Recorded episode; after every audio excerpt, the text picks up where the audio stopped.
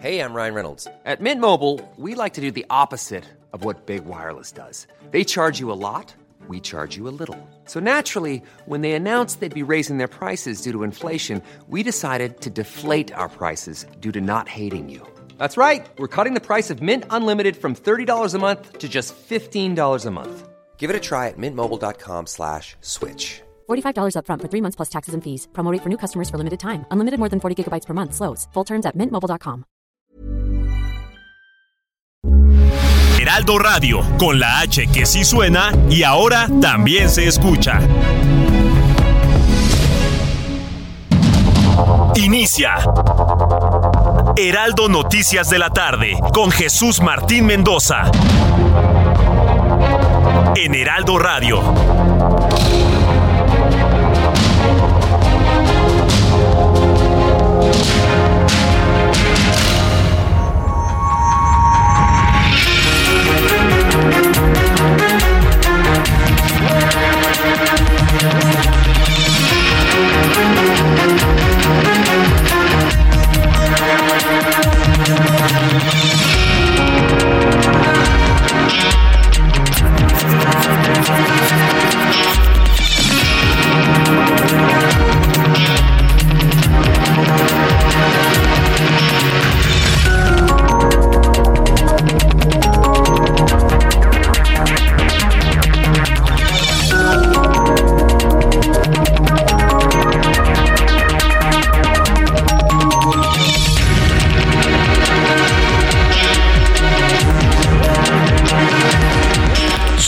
La tarde con un minuto, hora del centro de la República Mexicana. Bienvenidos, muy buenas tardes. Iniciamos el Heraldo Radio correspondiente a este jueves 8 de septiembre del año 2022.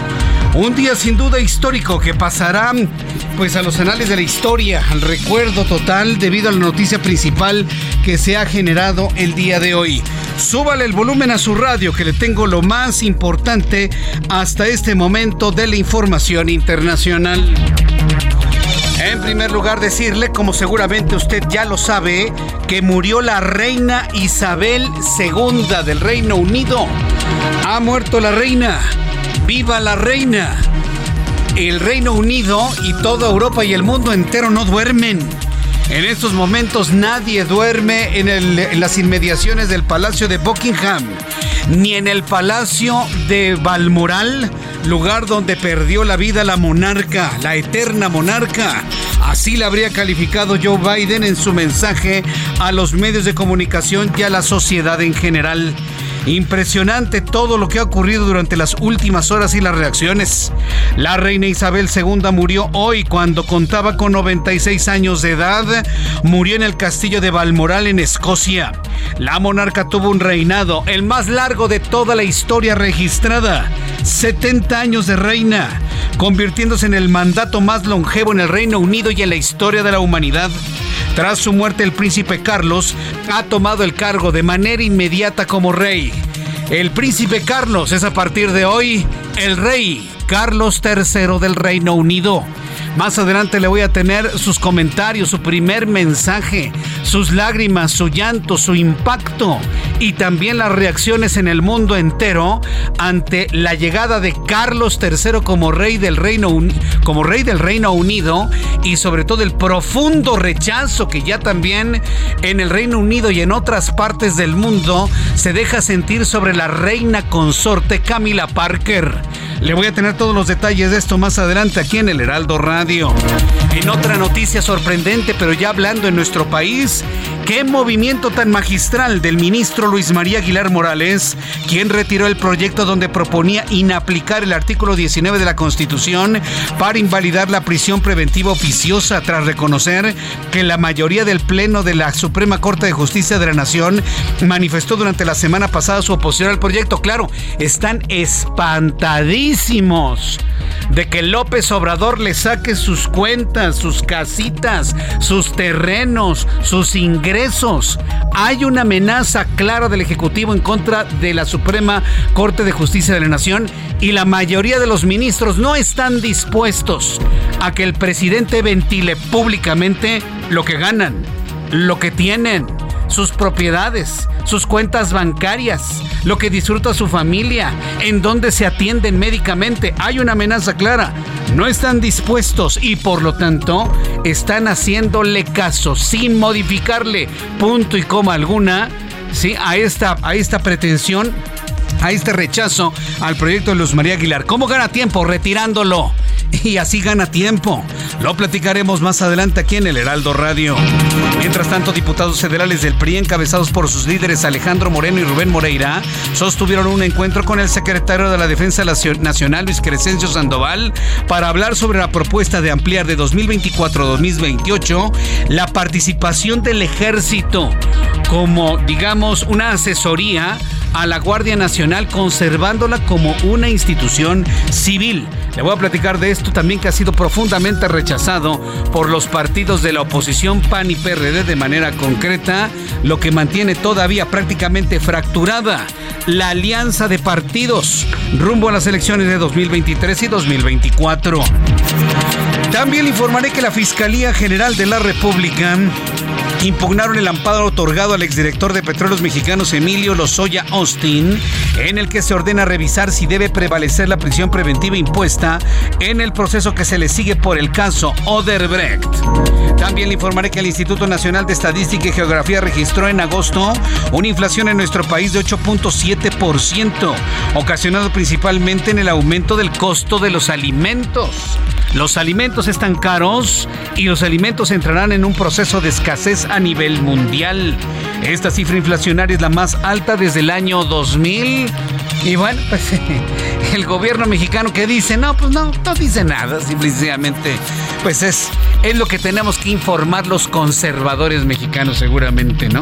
Porque para el presidente todo está bien y de buenas. Vamos con nuestros compañeros reporteros urbanos, periodistas especializados en información de ciudad. Empiezo con Mario Miranda. Adelante, Mario, gusto en saludarte. ¿En dónde te ubicamos? Muy buenas tardes. ¿Qué tal, Jesús Martín? Buenas tardes. Nos encontramos en la avenida Patriotismo al cruce con Benjamín Franklin, donde en estos momentos la vialidad es complicada por los automovilistas que se dirigen al circuito exterior en dirección a Marina Nacional, al eje 1 Norte o bien a Ricardo Flores Magón. El circuito interior con carga vehicular en ambos sentidos en el tramo de Paso de la Reforma a la Raza la Avenida Revolución al cruce con el viaducto Miguel Alemán, esto en dirección a San Pedro de los Pinos, Miscuac y Barranca del Muerto, encontraremos carga vehicular. Pasando este punto, la vialidad mejora en dirección hacia Barranca del Muerto. Jesús Martín, es la información que te tengo. Muchas gracias por la información. Gracias, Mario. Buenas tardes. Hasta luego, muy buenas tardes. Javier Ruiz nos tiene más información. ¿En dónde te ubicamos, Javier? Muy buenas tardes. Adelante. excelente tarde, Jesús Martín. Nos encontramos justamente afuera de la Embajada de Gran Bretaña, Jesús Martín, en México, ubicada sobre el Paseo de la Reforma, muy cerca del Ángel de la Independencia, donde pues han llegado pues bastantes eh, personas con flores, Jesús Martín, esto pues tras enterarse de la muerte de la reina Isabel II. Desde muy temprano, prácticamente pasando el mediodía, llegaron a colocar algunos eh, claveles, flores, justamente colocaron en la entrada de esta Torre Ángel ubicada en Reforma, en el número 350.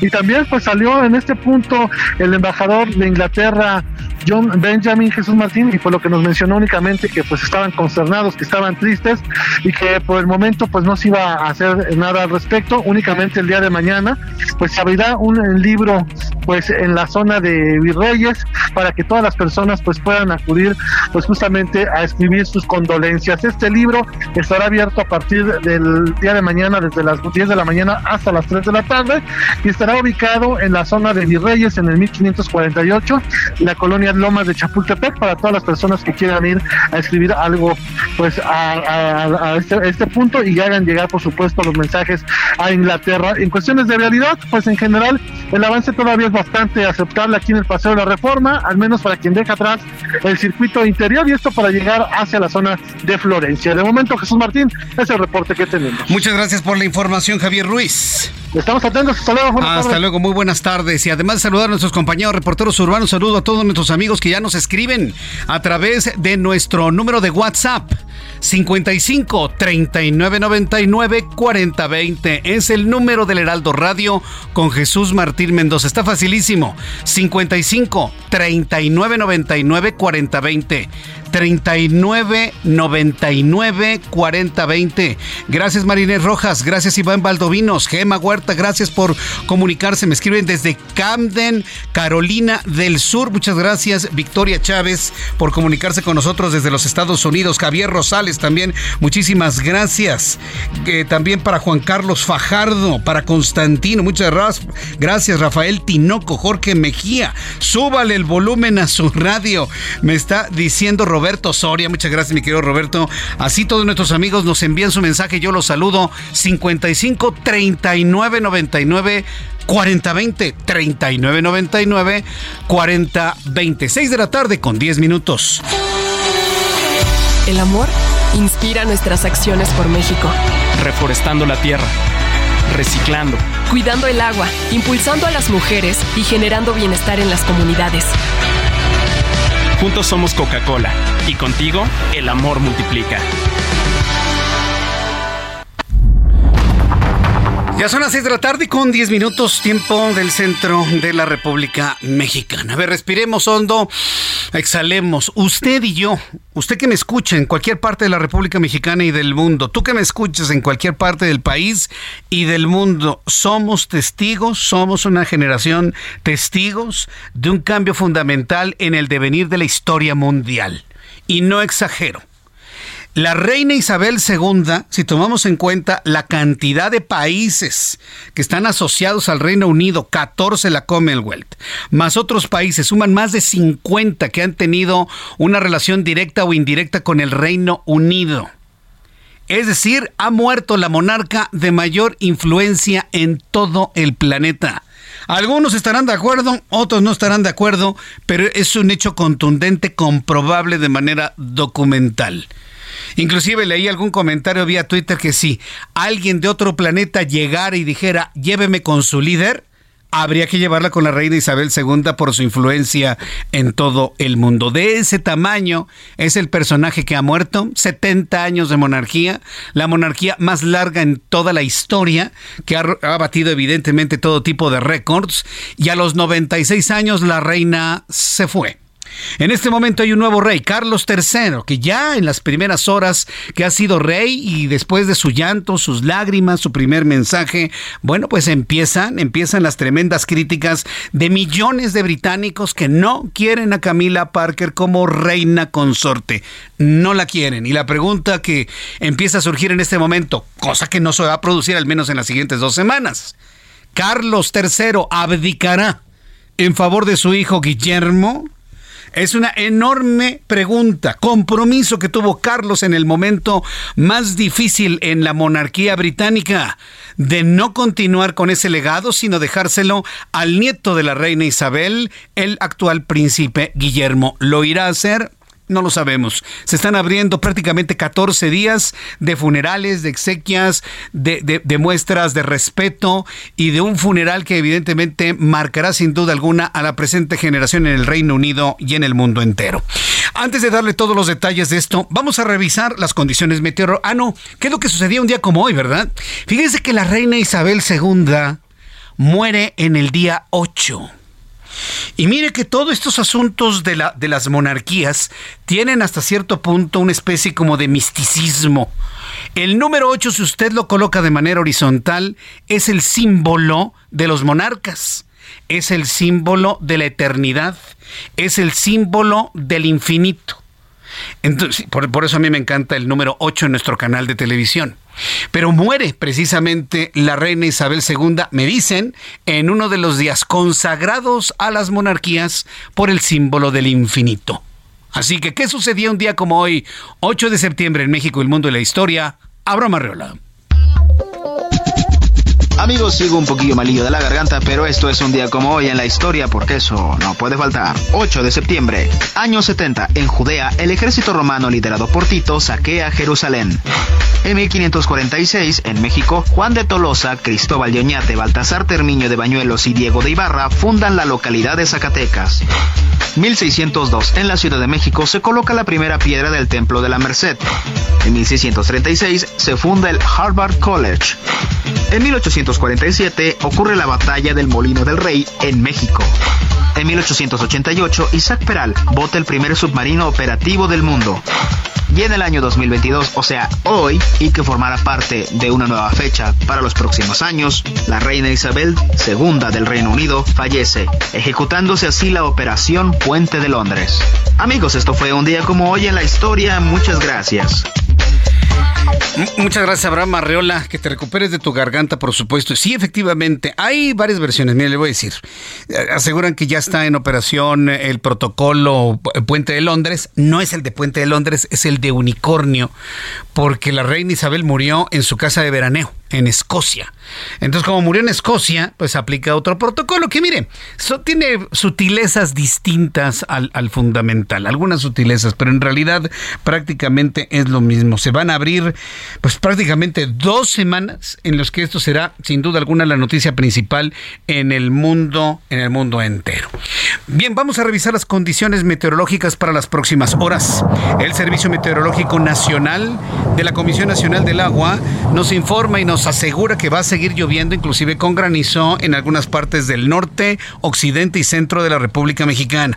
Y es que sucede que durante esta noche madrugada el huracán Kai va a ocasionar lluvias puntuales extraordinarias en la península de Baja California. El centro del huracán Kai de categoría 1 en la escala Zafir Simpson tocó tierra en la bahía Asunción, municipio de Mulegén, Baja California Sur a las 4 de la tarde del día de hoy, aproximadamente a 110 kilómetros al sureste de Punta Eugenia, Baja California Sur. Presenta, dice el Servicio Meteorológico Nacional, vientos máximos sostenidos de 120 kilómetros por hora, con vientos enrachados hasta 150 y un desplazamiento hasta cierto punto rápido. ¿eh? 22 kilómetros por hora se está desplazando este monstruo meteorológico, por lo que en las próximas horas lo tendremos ya fuera de la afectación al territorio nacional. Sin embargo, aunque el centro del huracán se aleje rápidamente de la República Mexicana, tenemos el fenómeno de tormenta tropical de sus bandas nubosas. Estas bandas nubosas van a ocasionar lluvias torrenciales a puntuales extraordinarias en Baja California y Baja California Sur. Es decir, toda la península de Baja California castigada por CAI, los efectos de tormenta tropical en toda la zona costera del Pacífico mexicano y algunas de sus remanencias alcanzarán el centro del país. Así que no se confíe porque después de las 9 de la noche vamos a tener intensa lluvia en el Valle de México. Por cierto, ¿sabe también dónde ha estado lloviendo con mucha intensidad y no se tenía pronóstico de lluvias? En Londres, en las inmediaciones del Palacio de Buckingham y también en Escocia. Pareciera como que poco después de que las banderas se bajaron a media asta y se dio la confirmación de la muerte de Isabel II, cayó una intensa lluvia que luego al al quitarse, al terminar esa lluvia, incidieron los rayos de sol dentro de la humedad allá en Escocia, generando sobre el castillo de Balmoral un impresionante arco iris. No es literatura. Eso sucedió y es noticia que ha tenido sorprendido al mundo entero. Las fotografías las tengo aquí, se las voy a compartir a través de mi cuenta de Twitter, arroba MX, de esos hechos verdaderamente inexplicables, sorprendentes, pero que verdaderamente ocurrieron. Así que pronóstico del tiempo para las siguientes ciudades. Amigos que nos escuchan, en este momento en Tijuana, Baja California, la temperatura en este momento es de 31, mínima 23, máxima 34. En Mérida, Yucatán, está lloviendo de manera torrencial, 25 grados en Mérida, mínima 23, máxima 34, ya está tormenta eléctrica. Cuernavaca, Morelos está muy tranquilo con 22 grados, mínima 17, máxima 23. En Houston, 31 en este momento, mínima 22, máxima 33. En Hermosillo, Sonora, mínima 23, máxima 32, 28 en este momento. En Oaxaca, 21 grados en este momento, mínima 17, máxima 24. En Cancún, Quintana Roo, 27 grados, llueve torrencial, mínima 23, máxima 33. Y aquí en la capital de la República, Cielo completamente cerrado, mínima 14, máxima 22, en este momento 21 grados. Ya son las 6 de la tarde con 18 minutos, 6 de la tarde con 18 minutos, hora del centro de la República Mexicana. Bien, eh, quiero que me envíe sus comentarios a través de YouTube en el canal Jesús Martín MX, a través de Twitter, arroba Jesús Martín MX, a través de WhatsApp 55 39 99 40 20 sobre sus opiniones a la muerte de la reina Isabel II. Y el debate está en eso, si Carlos debe, ya lo es ya lo es, ya es Carlos III, punto. Aquí la pregunta es si va a abdicar en el corto, mediano o largo plazo en favor de su hijo. No lo sabemos todavía, es uno de los grandes misterios. Vamos a entrar en comunicación en estos momentos con nuestro compañero Germán Medrano en Baja California Sur. Adelante Germán, gusto en saludarte, buenas tardes. Igual gusto saludarte también para ti, Jesús Martín. Pues aquí, eh, después de que el huracán Key se debilitó y pasó de la escala 2 a la 1, pues todavía hay rachas de viento importantes que están pegando en el norte de Baja California Sur de hasta 60 y 165 kilómetros por hora. Se desplaza este huracán a 24 kilómetros por hora. Ha dejado de ser peligro para La Paz y Los Cabos, pues este jueves solo se presentaron nublados y lluvias ligeras. Eh, también te comento que ha habido cortes carreteros debido a la corrida de arroyos y ha limitado esto el paso vehicular tanto en el norte como en el sur del estado. Ahí en el norte, como Mondú, Loreto y Mulegé, son los municipios que ya están presentando fuertes lluvias en las carreteras municipales y oleaje de hasta 7 metros en las costas. 7 metros de altura. Esto ha ocasionado que muchos cerros eh, se reblandezcan y se empiecen a desgajar, lo que ha también traído consigo que la comunicación terrestre esté limitada. Hay cortes también de energía eléctrica eh, reportados en Loreto y Mulegé. En este último municipio hay 861 albergados y en Loreto se reportan 48. El gobernador del estado anunció que hasta el día de mañana va a poder ir a verificar esta zona de afectación porque al día de hoy la maquinaria pesada y, pues las inclemencias del tiempo no permiten que haya esta conectividad con las carreteras del norte del estado. Ha habido inundamientos, inundaciones, perdón, muy grandes en, en Guerrero Negro y también en la heroica Mulegé. Se ha desbordado el río de Mulegé, este que cruza por eh, toda la localidad, lo cual pues bueno eh, eh, pone en alerta más aún a las autoridades, Jesús Martín. Correcto, bueno, en este momento donde, desde donde tú nos informas está lloviendo. Yo estoy en la capital del estado y ha habido lluvias esporádicas, cada vez se ven menos los nublados y también las precipitaciones, Jesús Martín. Correcto, muchas gracias por la información, Germán. Gracias, hasta luego, buenas tardes. hasta luego, que te vaya muy bien, muy buenas tardes.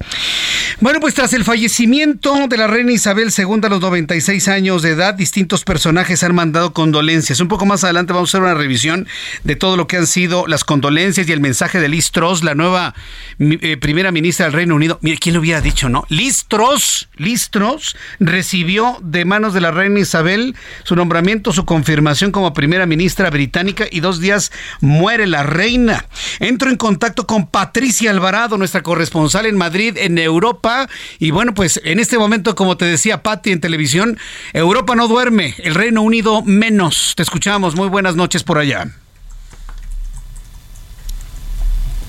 Sí, sí, aquí ya es la una de la madrugada con 22 eh, minutos. Son las 12 de la noche y 22 minutos en el Reino Unido y efectivamente no duerme. Miles de británicos se siguen acercando al Palacio de Buckingham, que fuera la residencia oficial de la reina a pesar de la lluvia. Quieren mostrar su cariño se le considera la arquitecta de la nación. También hay gente que se está congregando en el castillo de Balmoral, en Escocia, donde murió, y aún eh, permanece todavía ahí su cadáver antes de su traslado a Londres. Eh, el otro punto de atención es el castillo de Windsor, que fue la emblemática residencia de la reina, y bueno, en general es de la familia real, pero por lo visto era el castillo que más le gustaba. El castillo de Windsor está situado a unos 40 kilómetros de Londres, en el condado de Berkshire. Bueno, el rey Carlos III em, envió un emotivo mensaje en el que expresó su profunda tristeza y la de su familia con palabras como mi muy querida soberana y madre amada. Ah, tuvimos este un problema en la comunicación, Pati. Bueno, estamos eh, en, enlace directamente hasta Madrid. Vamos a estar inclusive desplazándonos allá en Europa junto con todo el equipo del Heraldo Radio, Heraldo Televisión, Heraldo Web para tenerle a usted toda la información de las reacciones que ya le adelantaba hace unos instantes empiezan a generarse en aquella parte del mundo. Como le comentaba tras el fallecimiento de la reina Isabel II a los 96 años, distintos personajes han enviado condolencias a la familia real lamentando la muerte de la reina Entre ellos está el presidente de Estados Unidos Joe Biden, el expresidente de Estados Unidos Donald Trump, mandatario ruso Vladimir Putin, mientras que el presidente mexicano también lamentó la muerte de Isabel II, así como el secretario de Relaciones Exteriores, el aspirante presidencial Marcelo Ebrard. Jair Bolsonaro decretó tres días de luto en Brasil porque era la reina de todos, dijo Jair Bolsonaro. No solo en la política lamentaron la muerte de la reina Isabel, también músicos, principalmente Mick Jagger, vocalista de los Rolling Stones, Sir Elton John, quien fue nombrado caballero por la propia monarca, no cabe en la tristeza de la muerte de la reina Isabel. Este jueves, Carlos, el príncipe Carlos, se ha convertido ya en el rey Carlos III del Reino Unido. Esa es la nueva realidad del mundo. Se ha ido la reina Isabel. Se erige un nuevo rey en el Reino Unido, Carlos III, nuevo monarca del Reino Unido, ha emitido su primer comunicado y en su calidad de rey, en el cual expresó su pesar por el fallecimiento de su madre, la reina Isabel.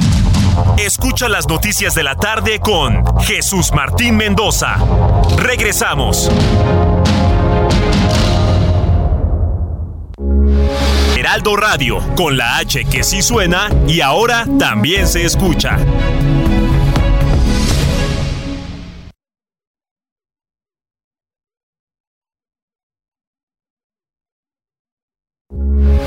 Heraldo Radio, con la H que sí suena y ahora también se escucha.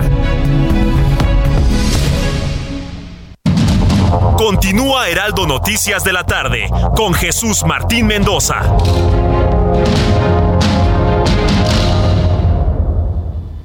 Las y los niños tamaulipecos son nuestro futuro. Merecen contar con las mejores herramientas para ser exitosos. Por eso hoy cuentan con una mejor preparación, así como escuelas y unidades deportivas de calidad, con mejores instalaciones, becas, uniformes y útiles escolares gratuitos. Los impulsamos a pensar en grande. Trabajando juntos todo se puede lograr. Te cumplimos. Ahora estamos mejor. Gobierno de Tamaulipas. Seis años viviendo mejor. El puente de Londres ha caído. Son las palabras que la realeza del Reino Unido emite para anunciar que la reina Isabel II murió este jueves a los 96 años de edad en el castillo de Balmoral en Escocia. La plaza del Palacio de Buckingham ve ondear la bandera del Reino Unido a media asta en señal de luto. Se coloca el comunicado oficial ante las puertas de la residencia de la monarca, donde se lee que la reina ha perdido la vida pacíficamente y rodeada de su familia, marcando el final del reinado más longevo en la historia del Reino Unido. La monarca Isabel II nació el 21 de abril de 1926 en Londres, Inglaterra. Con tan solo 10 años de edad, se convirtió en la heredera al trono cuando su padre, el duque de York, se convierte en el rey Jorge VI. 1952 muere su padre de manera repentina y se convierte en reina a los 25 años de edad, marcando el inicio de un gobierno que duraría 70 años. La Segunda Guerra Mundial fue uno de los eventos importantes que la monarca presenció. Inclusive Winston Churchill, primer ministro de Reino Unido, aseguró estar enamorado de la reina Isabel II. El primer ministro participó en la planeación de la invasión a las costas de Francia que terminarían con la derrota de los nazis. En 1947, Isabel II anunció su compromiso con el príncipe Felipe con quien contrajo nupcias a finales del mismo año. En 1948, 1958 nace el primogénito de la reina Isabel II, el príncipe Carlos, quien es el heredero al trono, príncipe que hoy se convierte en rey. La monarca se vio envuelta en una polémica cuando en 1997 la princesa Diana, esposa de Carlos, pierde la vida en un accidente automovilístico en París. La reacción de Isabel II fue calificada como fría, lo que suscitó críticas en su contra. Felipe de Edimburgo, cónyuge de la soberana, perdió la vida en abril del 2021 a los 99 años de edad. A partir de este momento, la salud de Isabel II comenzó a deteriorarse, cancelaba ceremonias oficiales y difícilmente se le veía en público. A principios del 2022, se reportó que la monarca padecía COVID-19. Tuvo numerosas recaídas de salud que impedían que retomara sus actividades con normalidad. Hace tan solo dos días fue vista por última vez en público cuando recibió a la nueva ministra Liz Truss, quien ocupa el cargo tras la dimisión de Boris Johnson. Isabel II se mostraba encorvada, con problemas para moverse, vestida con atuendos poco ostentosos y sin joyas como acostumbraba. Hoy, antes de su muerte, los hijos de la reina llegaron uno a uno a su residencia en Escocia, donde finalizó su vida convirtiéndose en una figura que hoy es parte de la historia como uno de los reinados más longevos en la historia de la humanidad. Con información de Ricardo Díaz Canseco, para Noticias de la Tarde, Giovanna Torres. Muchas gracias Giovanna y a todos mis compañeros del equipo de noticias del Heraldo Radio. Estos son algunos datos importantes a conocer de la reina Isabel II. Está en este momento en marcha todo lo que es el, el protocolo del puente de Londres o el unicornio, que creo que prácticamente es lo mismo, nada más que tiene algunas, algunas diferencias entre uno y otro. Y lo que le comentaba, ¿eh? en el protocolo puente de Londres o London Bridge está establecido que el primer medio de comunicación, el primer medio de comunicación en enterarse de la muerte de la monarca sería la BBC de Londres, quien cambiaría sus logotipos a color negro y sus conductores vestirían de negro, cosa que ocurrió tres horas antes de la confirmación. El hecho de haber visto a los conductores de la BBC de Londres de negro, todos absolutamente, hasta los traductores, y el logotipo de la BBC en negro en las redes sociales, pues anunciaba ya la muerte de la reina Isabel.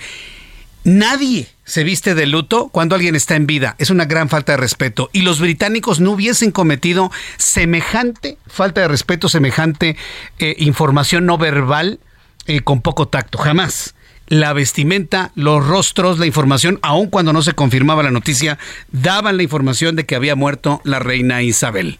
Regreso con Patricia Alvarado hasta Europa. Patti, bueno, pues nos quedamos donde me, hablabas precisamente de todos estos movimientos y protocolos que vienen hacia adelante durante los siguientes días. Patti.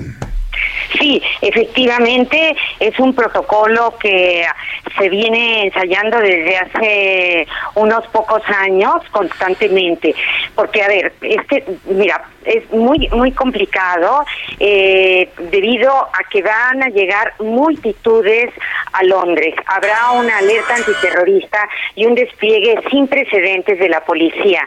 Este operativo London Bridge o Puente de Londres es el complejo protocolo y el contingente que se que empezó hoy y que le llaman día D y así seguirá día de 1, 2, 3, 4, 5 hasta el día 10. Es decir, dentro de 10 días se celebrará el funeral de Estado de la reina en la abadía de Westminster en Londres e inmediatamente se llevará a cabo también su entierro en la capilla de San Jorge del castillo de Windsor que está situado a unos 40 kilómetros eh, de la capital del Reino Unido. Ahí va a reposar junto a su esposo, el duque de Edimburgo, y donde está también enterrado su padre Jorge VI.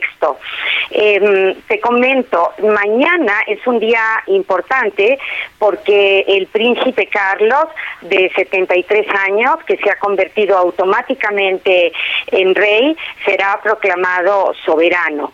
Esto se llevará a cabo en una ceremonia en St. James Palace y su coronación, sin embargo, no será en estos días. Habrá que esperar unos meses también por el luto.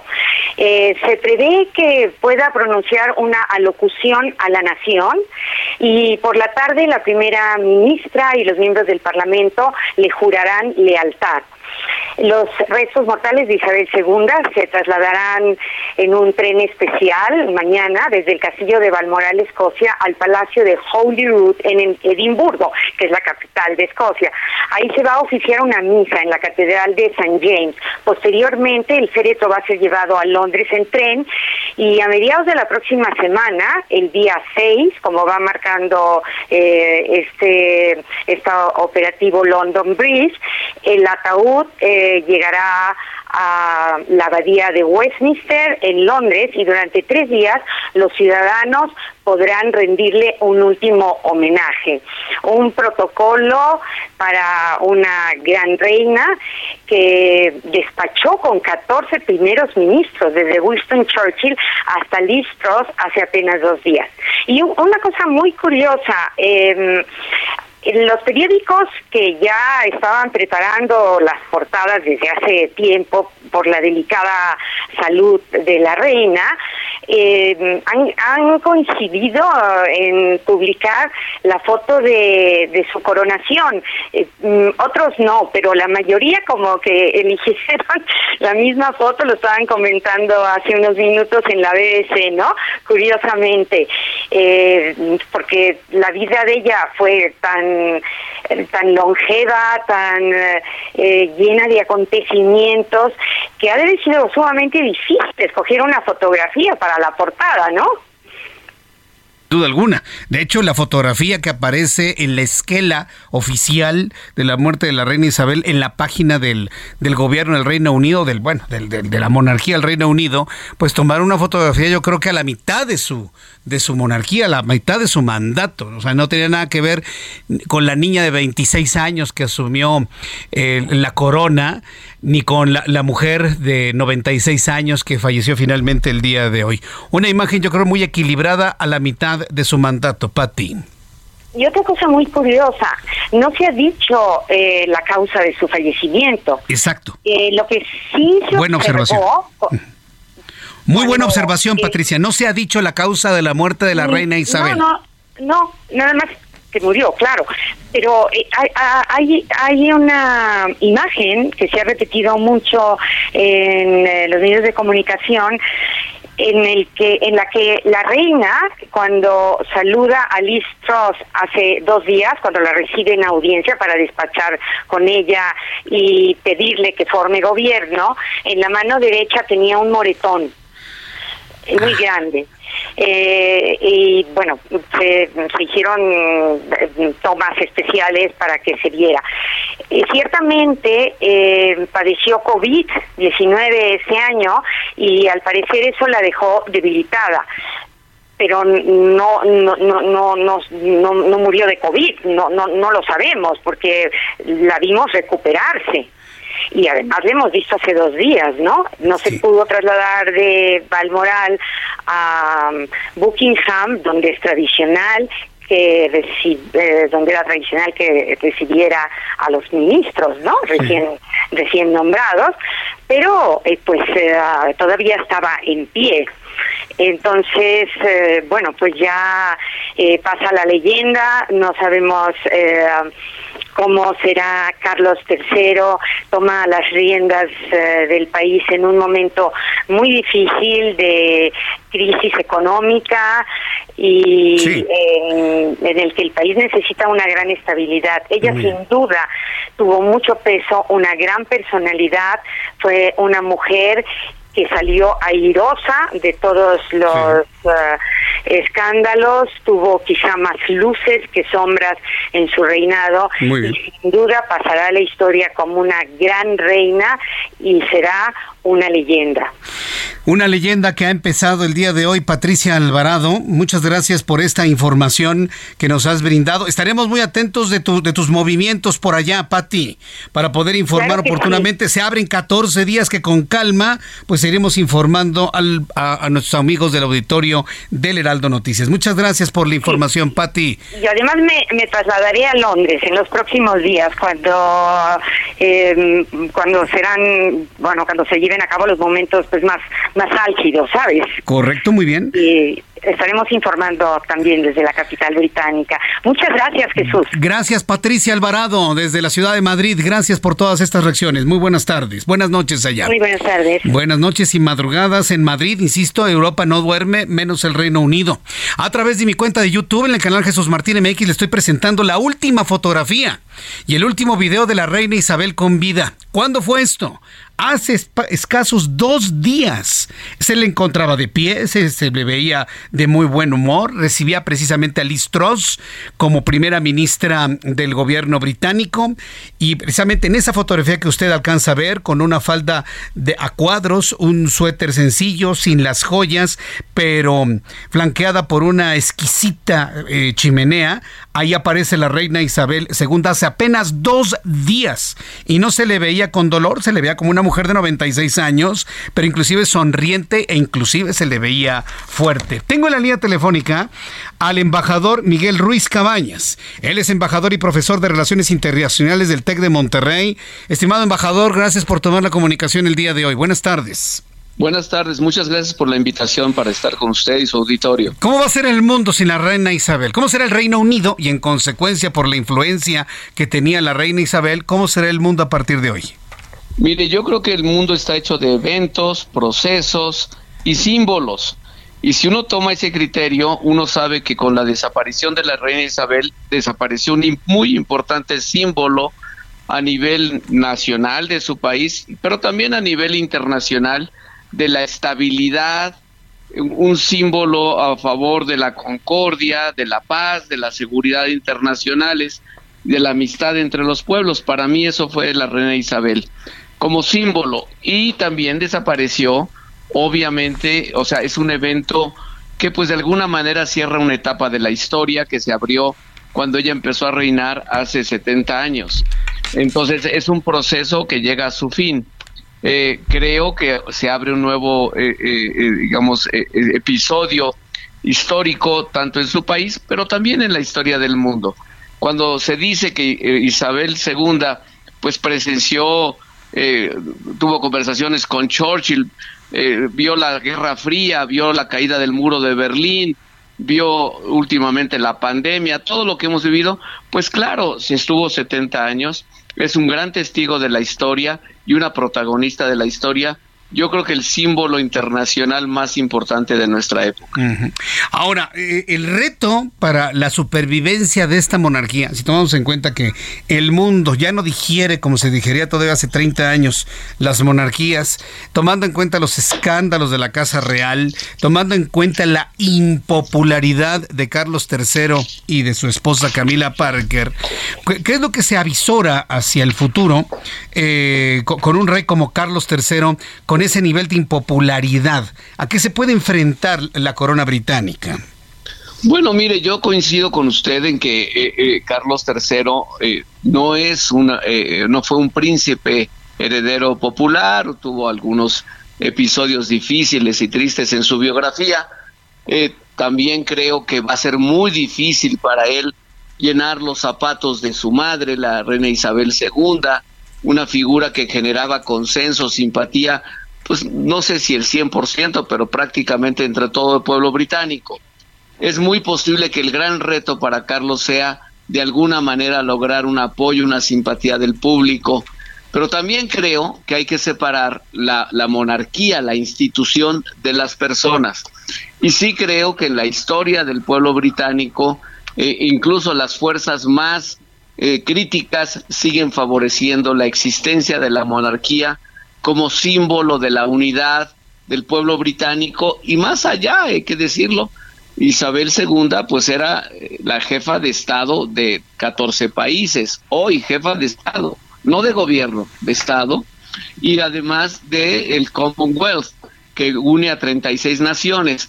Entonces yo creo que va a tardar todavía un tiempo antes de que se cuestione fuertemente la monarquía en el Reino Unido y dependerá mucho de los símbolos que logre manejar Carlos III para generar simpatía.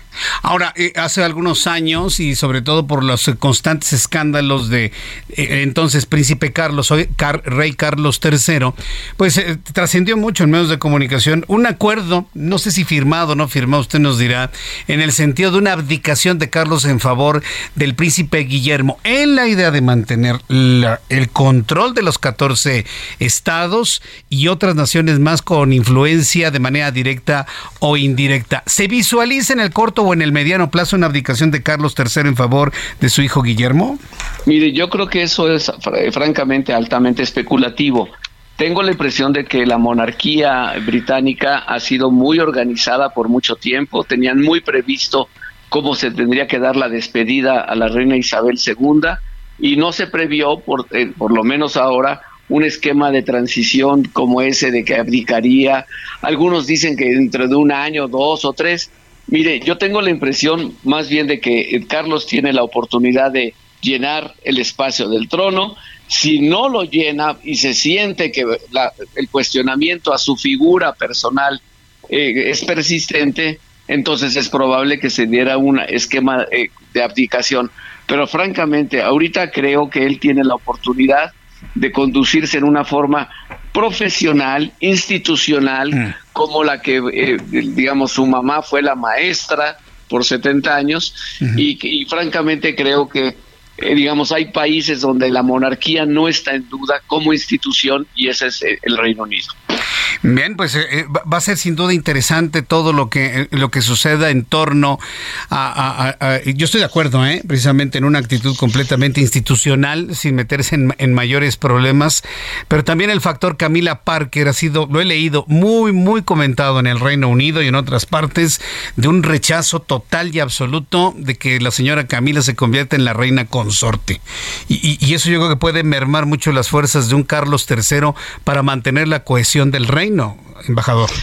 Mire, en este momento el Reino Unido pasa por una situación complicada. Hay una crisis económica, una inflación desbocada, unos precios de los energéticos sumamente también eh, desbocados, que puede causarle mucho sufrimiento al pueblo británico en este invierno. Entonces, esas son las prioridades inmediatas. Afortunadamente, eso no le toca a la monarquía atenderlo, sino al, directamente al nuevo gobierno de la primera ministra Liz Truss. Lo que creo que eh, pasará en los próximos semanas, después del funeral, que será en los próximos 12, 14 días, es que el, el nuevo rey de eh, Carlos III pues tendrá que ser desde luego muy cauteloso, mandar mensajes de unidad, de sacrificio, de, de, esperanza, esto es muy importante, de esperanza hacia el futuro y que más adelante, o sea, seguramente saldrán algunos cuestionamientos permanentes a la reina consorte, pero si se logra superar, digamos, e, este invierno, si se logra superar esas eh, muestras de antipatía que vienen, pues del episodio de hace 25 años con eh, la entonces princesa eh, Lady Di, entonces, si se logra superar eso, entonces creo que no tendrán mayor problema. Desde luego, desde luego, nadie tiene comprado el futuro. Eh, sí creo que el, apoyo a la monarquía británica es mayoritario y que eh, con las con la institucionalidad que tiene la monarquía británica, donde pues la casa real eh, ha sabido por yo diría ya pues décadas y no es que siglos saber cómo responder a las diferentes situaciones, la monarquía saldrá adelante. Bien, eh, gracias por eh, este, este análisis, embajador Miguel Ruiz Cabañas. Yo le agradezco infinitamente el que me haya tomado la comunicación el día de hoy. Vamos a ver qué es lo que sucede durante estos 14 días que se abren de, de funerales en el Reino Unido y seguramente de muchas, muchas reacciones más. Muchas gracias por este tiempo. Gracias a usted. Buenas tardes. Gracias, hasta luego. Muy buenas tardes. Ya son las 6.51, las 6 de la tarde con 51 minutos, hora del centro de la República Mexicana. Bueno, quiero informarle lo que ha dicho el rey Carlos III como rey de Inglaterra. Ya le decía que el, nuevo rey Carlos III del Reino Unido emitió su primer comunicado como rey, en el cual expresó su pesar por el fallecimiento de su madre, la reina Isabel II. En la misiva se lee lo siguiente, la muerte de mi amada madre, su majestad la reina, es un momento de la mayor tristeza para mí y para todos los miembros de mi familia. Lamentamos profundamente el fallecimiento de una querida soberana y una madre muy querida. Sé que su pérdida se sentirá profundamente en todo el país. Los reinos y la mancomunidad británica y por innumerables personas de todo el mundo. Durante este periodo de luto y cambio, mi familia y yo seremos consolados y sostenidos por nuestro conocimiento y respeto y el profundo afecto en el que se tenía a la reina. Una de las declaraciones más llamativas en las últimas horas fue sin duda la de Listros. Listros es un personaje de la noticia, nueva primera ministra del Reino Unido, una mujer que recibió y apretó las manos de la reina Isabel. Fue la última persona que prácticamente la vio bien, de pie y con una sonrisa.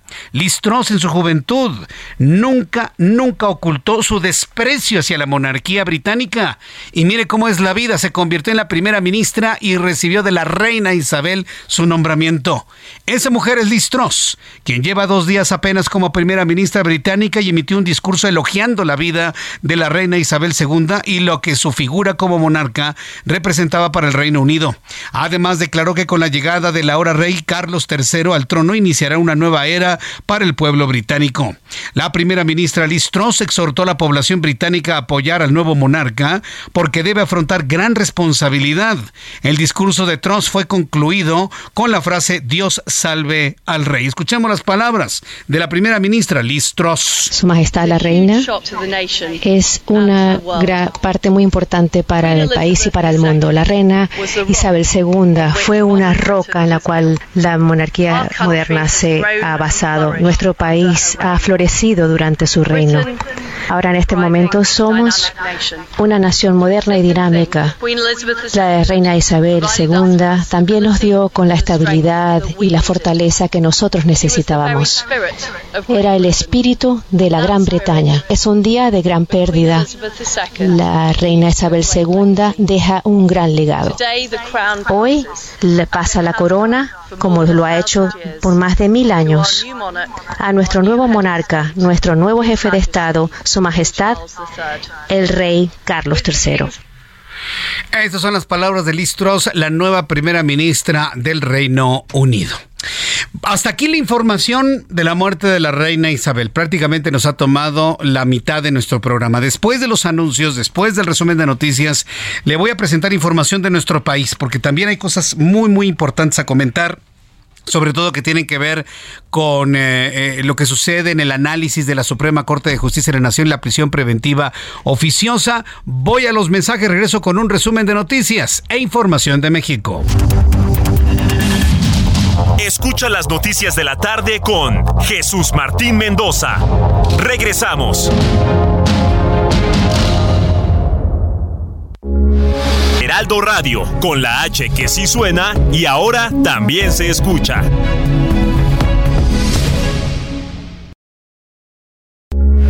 Heraldo Radio, con la H que sí suena y ahora también se escucha.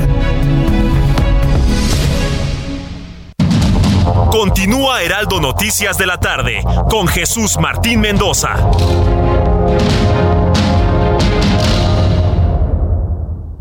Más que nunca, México suena a lo grande con tres de las mejores voces de nuestro país. Javier Camarena, Ramón Vargas y Fernando de la Mora se unen en una noche para deleitar el alma y disfrutar la alegría mexicana al compás de la música y color que caracteriza a nuestro país. Sé parte de este magno evento el 9 de septiembre en el Auditorio Metropolitano. Boletos disponibles en e-ticket. Tienes de Puebla. Expo Nacional Ferretera, el evento más grande de la industria ferretera en Latinoamérica, te invita este 8, 9 y 10 de septiembre en Guadalajara, Jalisco, a hacer negocios con más de 700 marcas participantes. Si vendes productos ferreteros y de la construcción o tienes un proyecto y necesitas proveedores, no te lo puedes perder. Regístrate gratis en www.expoferretera.com.mx. Te esperamos. El amor inspira nuestras acciones por México. Reforestando la tierra, reciclando, cuidando el agua, impulsando a las mujeres y generando bienestar en las comunidades. Juntos somos Coca-Cola y contigo el amor multiplica. Tu salud en Tamaulipas es nuestro compromiso. Para mejorar tu calidad de vida, hoy contamos con nuevos hospitales y centros de salud cerca de ti. Ahora las familias tamaulipecas cuentan con atención médica de calidad. Trabajando juntos todo se puede lograr. Con medicamentos gratuitos, más y mejores hospitales, centros de salud y atención médica. Te cumplimos. Ahora estamos mejor. Gobierno de Tamaulipas. Seis años viviendo mejor.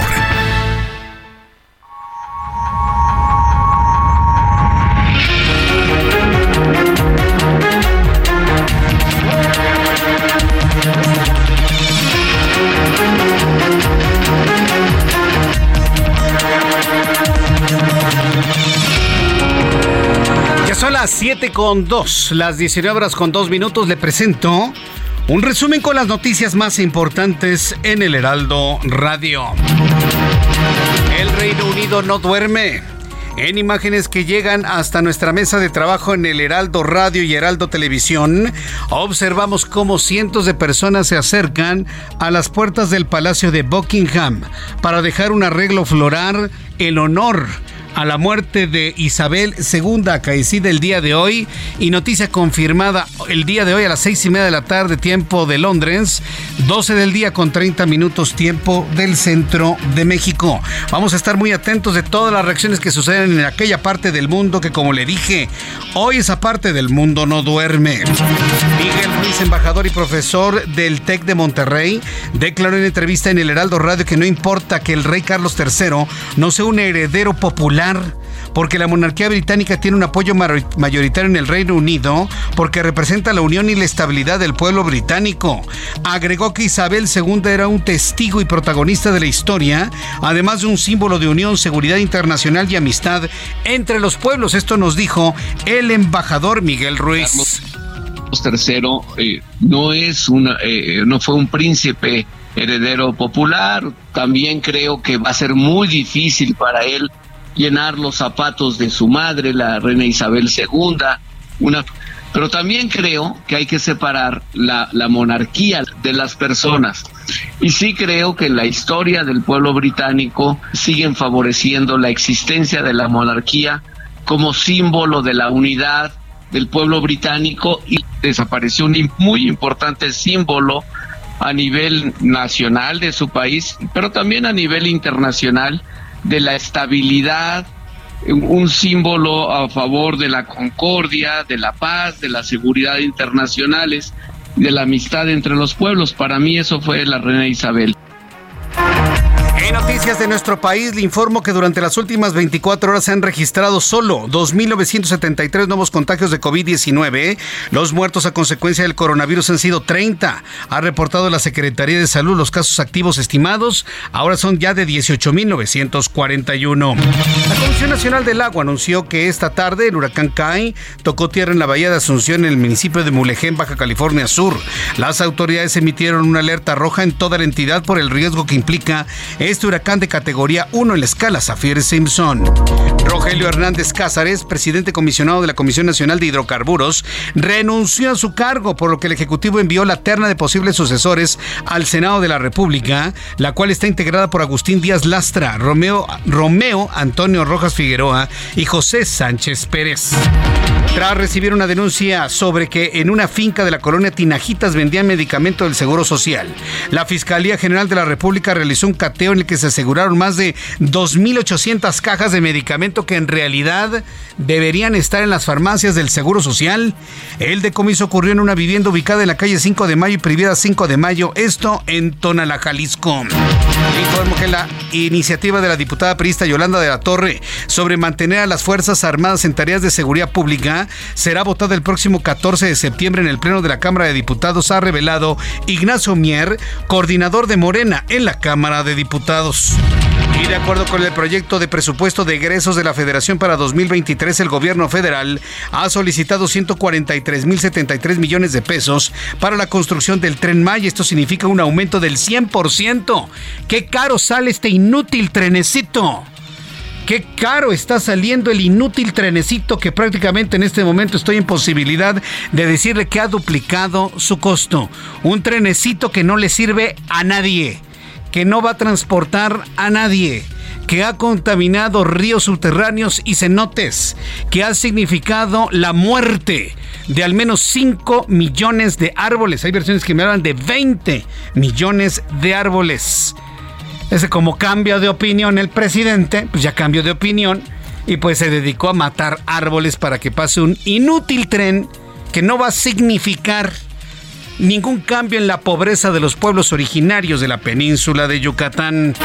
Y cuando se confirme que los pobres van a seguir siendo más pobres inclusive en Yucatán, usted se va a acordar de lo que le estoy diciendo, ¿eh? Se va a acordar. Y ante el pronóstico de fuertes lluvias ocasionadas por el huracán Kai, se suspenderán las clases en todos los municipios de Baja California este viernes 9 de septiembre, informó la gobernadora de Baja California, Marina del Pilar, Ávila Olmeda. Son las noticias en resumen. Le invito para que siga con nosotros. Le saluda Jesús Martín Mendoza. Ya son las 7 con 8, las 7 con 8 hora del centro de la República Mexicana. Vamos con nuestros compañeros reporteros urbanos, periodistas especializados en información de ciudad. Mario Miranda, qué gusto saludarte. Bienvenido, Mario. Jesús Martín, buenas tardes. Tenemos información vial de la zona sur. Informarles a los amigos automovilistas que en estos momentos se encontrarán buen avance en el anillo periférico de la glorieta de San Jerónimo al viaducto Clalpan. Pasando este punto encontraremos carga vehicular, esto en dirección a la glorieta de Vaqueritos en el sentido opuesto del anillo periférico de la Glorieta de Vaqueritos a la Avenida de los Insurgentes encontraremos tránsito lento. Avenida de los Insurgentes del anillo periférico al eje 10 sur con buen avance en ambos sentidos. Barranca del Muerto de periférico Insurgentes con tránsito lento y finalmente el eje 10 sur de Revolución al anillo periférico con carga vehicular. Jesús Martín, en la información de la semana. Muchas gracias por la información, Mario Miranda. Seguimos pendientes, buenas tardes. Buenas tardes. Javier Ruiz nos informa. Adelante, Javier. Gusto en saludarte. Muy buenas tardes.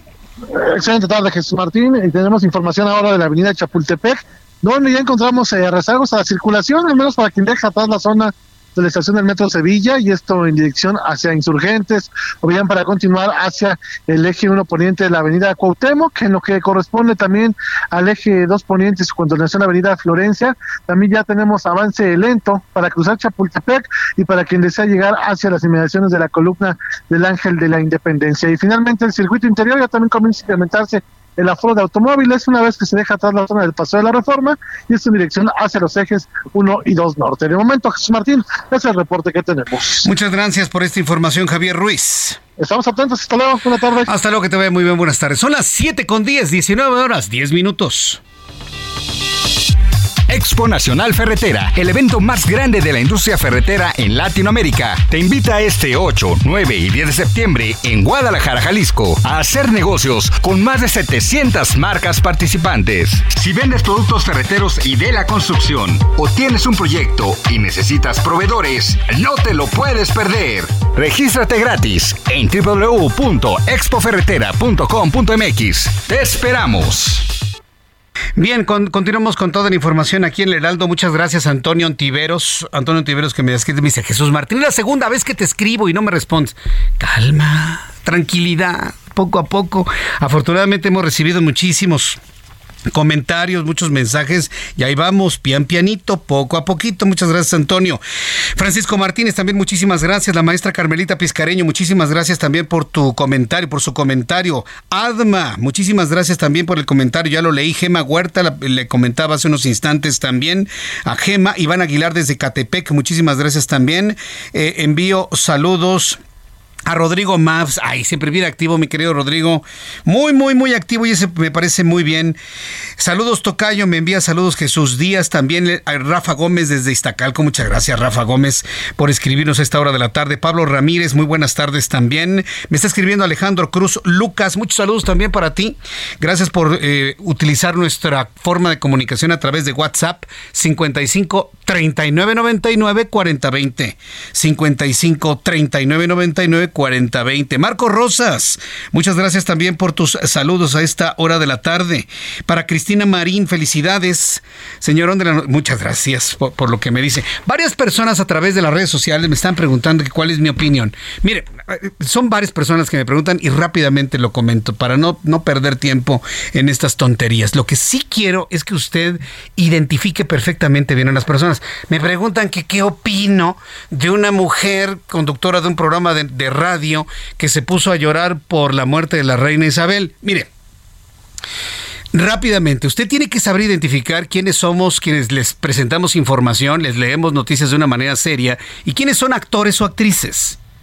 En el momento que usted identifica quién está más enfocado hacia la actuación, quién más es un histrión, eh, quién le presenta pues información del espectáculo, bueno, pues entonces tenga la tolerancia pues de escucharle a, reír, llorar y demás, porque finalmente esa es una estrategia para atraer audiencias y comentarios.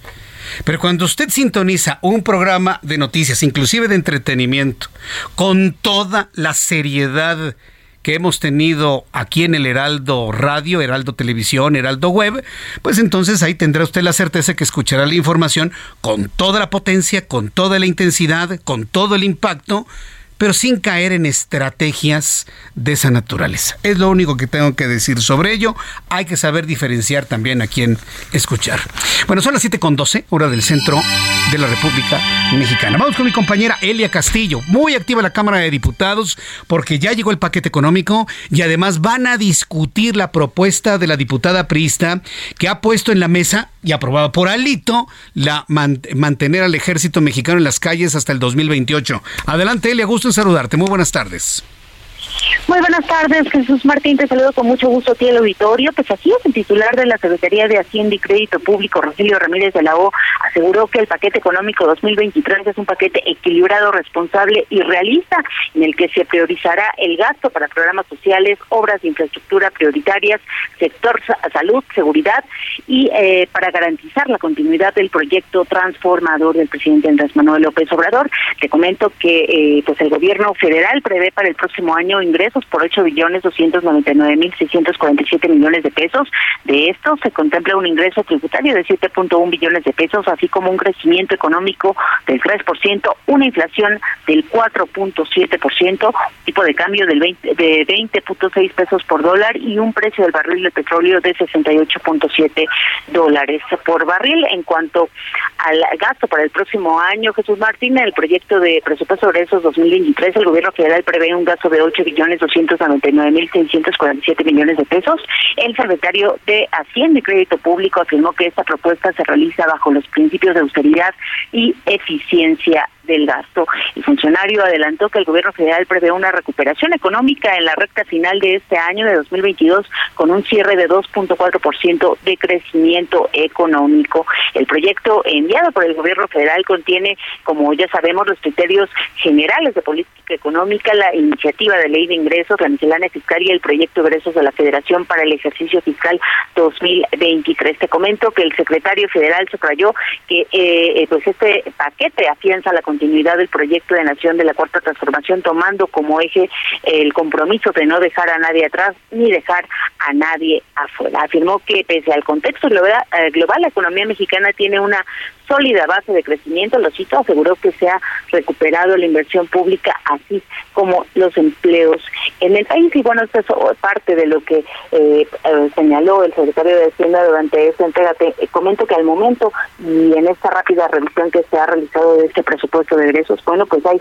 dos sectores que al momento son los ganadores, que se trata de la Secretaría de Turismo, en donde recordemos, pues ahí recae el gasto en la construcción del Tren Maya, con un aumento de 111%, así como la Secretaría del Bienestar, en donde también se encuentran los programas sociales con un aumento de 30%. Esto es parte de lo que al momento se ha realizado de este de este presupuesto de la Federación para 2023. Y en otro tema te comento que, bueno, esta mañana los diputados del PRI tuvieron un encuentro, una reunión un desayuno con el titular de la Secretaría de la Defensa Nacional, el general secretario Luis Crescencio Sandoval, en donde, pues de acuerdo al dirigente nacional del PRI, bueno, pues le expusieron los periodistas la problemática de inseguridad que se vive en el país. Sin embargo, bueno, pues esta reunión se da en este contexto, en la discusión, en la polémica que ha generado la iniciativa presentada por la diputada Yolanda de la Torre, que busca ampliar de cinco a nueve años la presencia del ejército en eh, tareas o labores de seguridad pública. Te comento que adicionalmente, bueno, pues el líder parlamentario de Morena, Ignacio Mier, ya adelantó que Morena avala esta, a esta propuesta que recordemos es una reforma constitucional eh, que se va a discutir el próximo martes en la Comisión de Puntos Constitucionales y también adelantó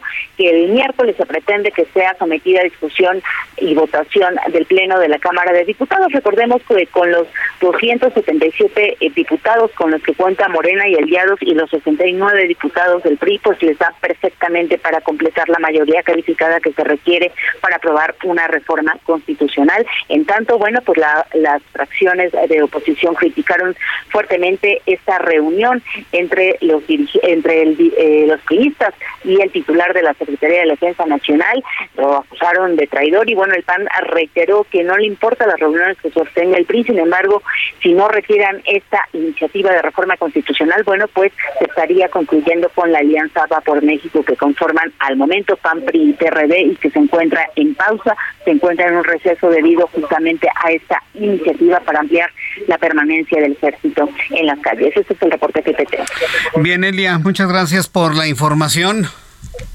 Muy buena tarde. Hasta luego, muy buenas tardes, mi compañera Elia, Elia Castillo. Que por cierto, Ángel, ¿no, ¿no te dio una sensación retro, Elia? ¿No te recordó a Rosario González? De repente en un momento dije, yo, yo, conozco esa voz, de repente como que me la recordó muchísimo. Bien, vamos a continuar con, otras informaciones. ¿Qué, ¿Qué, me dices? ¿Quién, quién murió? Mire, eh, son, de estas cosas extrañas. Todo es coincidencia, ¿eh? Y si le hablo de varios, eh, varios momentos en la historia en que se van varios personajes famosos, es pura coincidencia, ¿eh? No hay ningún, ninguna confirmación científica de que muriendo un famoso mueran dos o tres al mismo tiempo. Me están informando que ha muerto Marciano Cantero, el cantante de los Enanitos Verdes, quien murió a los 62 años, era un chaval. Era un chaval. Murió en Mendoza, Argentina, donde estaba internado en una clínica de Cuyo. Había sido operado de urgencia la semana pasada y le habían extraído, extirpado un riñón y parte del vaso. La noticia se supo hoy jueves en la noche. Según los primeros informes médicos, tuve grandes complicaciones con el único riñón que le quedaba. Ha muerto. Uno de los íconos de Enanitos Verdes. ¿Qué debo decirle? Mire, ellos hicieron música con la cual creció esta generación. Enanitos Verdes.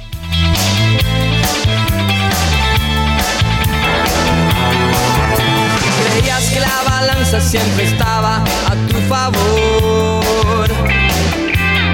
Y lo mejor de todo era que solo lo creías vos. Cuando muere un cantante o un artista de la música, la mejor forma de rendirle honor, más de con un minuto de silencio, es escuchando su música, escuchando su creación, que se vuelven eternas. Pasan de ser hombres y mujeres a convertirse en leyendas.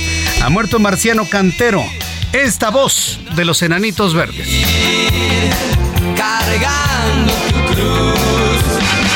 Por el resto de tus días, por el resto de tus días. Son las 7 con 19, con 20 minutos, ya las 7 con 20 hora del centro de la República Mexicana. Oye, cómo cambia el mundo, ¿no?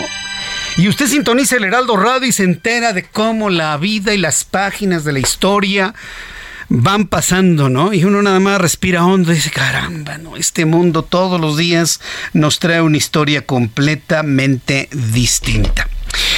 Bien, pues continuando precisamente con todos esos elementos que conforman a nuestra historia del día de hoy, eh, continúo con la información importante de, este día. Ya le adelantaba que entonces eh, Rogelio Ramírez de la O, quien es el secretario de Hacienda, nos confirmaba, eh, Elia Castillo habría entregado la tarde de este jueves a la Cámara de Diputados el paquete económico 2023 para su discusión. A lo mejor no escuchó los datos y no los recuerda de manera inmediata, pero a lo largo de los siguientes días vamos a irlo analizando con nuestros analistas financieros para saber qué tan alcanzables son esas metas en cuanto a la captación de recursos y sobre todo si efectivamente estamos con base en el presupuesto de egresos para el año 2023, en lo que el presidente mexicano ha dicho una mm, pobreza franciscana. Yo no creo nada de eso. Eso nada más es... Es, es, la, es nada más la marca de, de, la casa, ¿no? Es nada más, es marketing, eso nada más de ay, la pobreza franciscana. ¿Cuál pobreza? Ve a los hijos del presidente, ¿no? Está bien, digo, pero, pero, por lo menos que sean más discretos al menos, ¿no? ¿Con quién vamos, me dices? Vamos con nuestro compañero Carlos Juárez, él es nuestro corresponsal allá en Tamaulipas, y es que la Procuraduría Federal de Protección al Ambiente investiga un derrame de combustible en el río Pánico, Pánuco, perdón, Pánuco. Eh, Carlos Juárez, adelante, gusto en saludarte, muy buenas tardes.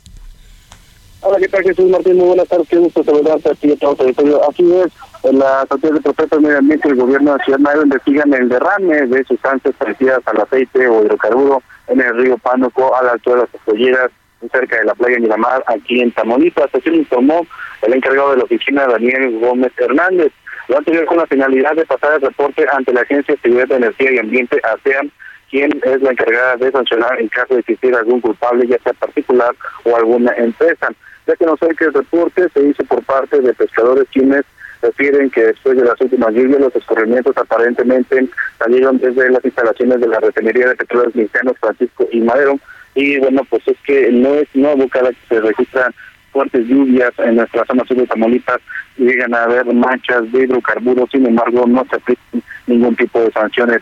Cabe señalar que la autoridad estará llevando a cabo la queja ante la CEA para que se, hagan las investigaciones pertinentes. Martín, déjame comentarte que no existe una oficina de esta dependencia, este, aquí la zona sur del estado eh, tiene varias empresas, varias industrias, entre ellas una refinería Francisco Madero, en donde bueno los pescadores han reportado que hay escurrimiento de hidrocarburos. Jesús Martín, en la información. Bien, pues muchas gracias por esta información, Carlos Juárez. Hasta luego, buenas tardes. No, hombre, eh, miren, ya me imagino, ya me imagino al ingeniero Carlos Álvarez Flores, presidente de México Comunicación y Ambiente, ahora que tenga más datos sobre esta eh, contaminación de por combustible en el río Pánuco. Olvídese, ¿no? Se los va a acabar completitos y sobre todo si tomamos en cuenta lo que los verdaderos conocedores de la defensa del medio ambiente han visto en el devenir y hacer de la actual Procuraduría Federal de Protección al Ambiente. 7 con 23, hora del centro del país.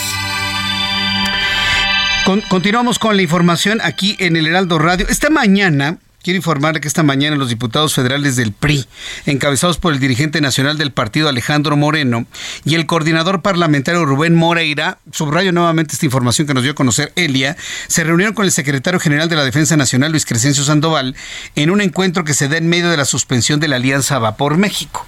Mire, de continuar esta intentona, que bueno, insiste Alejandro Moreno, que no se trata que no se trata de, apoyar la iniciativa de Morena de militarizar el país, sino de mantener, como sucede el día de hoy, la presencia del ejército para poder capacitar a las policías civiles, de mantenerse esa propuesta, pues olvídese, no voy a decir que se rompió la alianza, voy a decir que ya ganó Morena, porque sin alianza, perdón, pero es una ingenuidad creer que alguno de los otros partidos políticos por sí mismos pueda superar la potencia de Andrés Manuel López Obrador. Más que de... Sí, porque finalmente mucha gente, aún con todo y todo, le cree y lo ven como un tlatoani. Entonces, si no se unen los partidos políticos de oposición en las organizaciones, es muy complicado que puedan prevalecer por encima de Morena en 2024. Esa es la realidad. Mensajes y regreso. Escucha las noticias de la tarde con Jesús Martín Mendoza. Regresamos.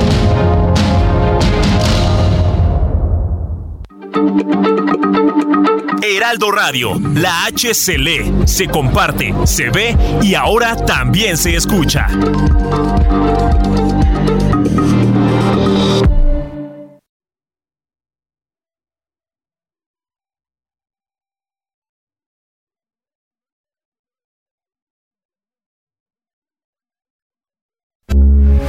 Heraldo Radio, con la H que sí suena y ahora también se escucha. Continúa Heraldo Noticias de la tarde con Jesús Martín Mendoza.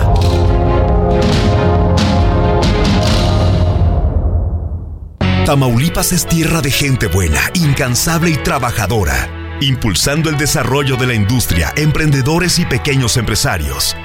Hoy tú y tu familia cuentan con las herramientas para que te desarrolles, crezca tu negocio y crear el futuro de tus sueños. Con apoyos a microempresarios, créditos y capacitaciones. Trabajando juntos, todo se puede lograr. Te cumplimos. Ahora estamos mejor. Gobierno de Tamaulipas. Seis años viviendo mejor.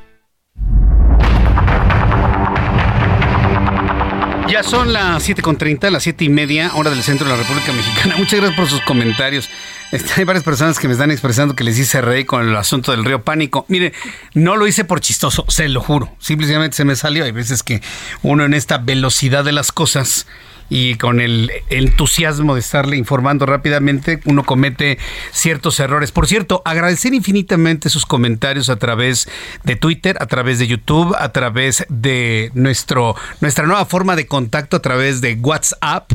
Ha sido todo un éxito, ¿eh? La forma de comunicarnos en WhatsApp. Ahí poco a poquito les voy contestando. Yo mismo, si usted ve una contestación de gracias por tus comentarios, así sea muy sucinto, ¿sí?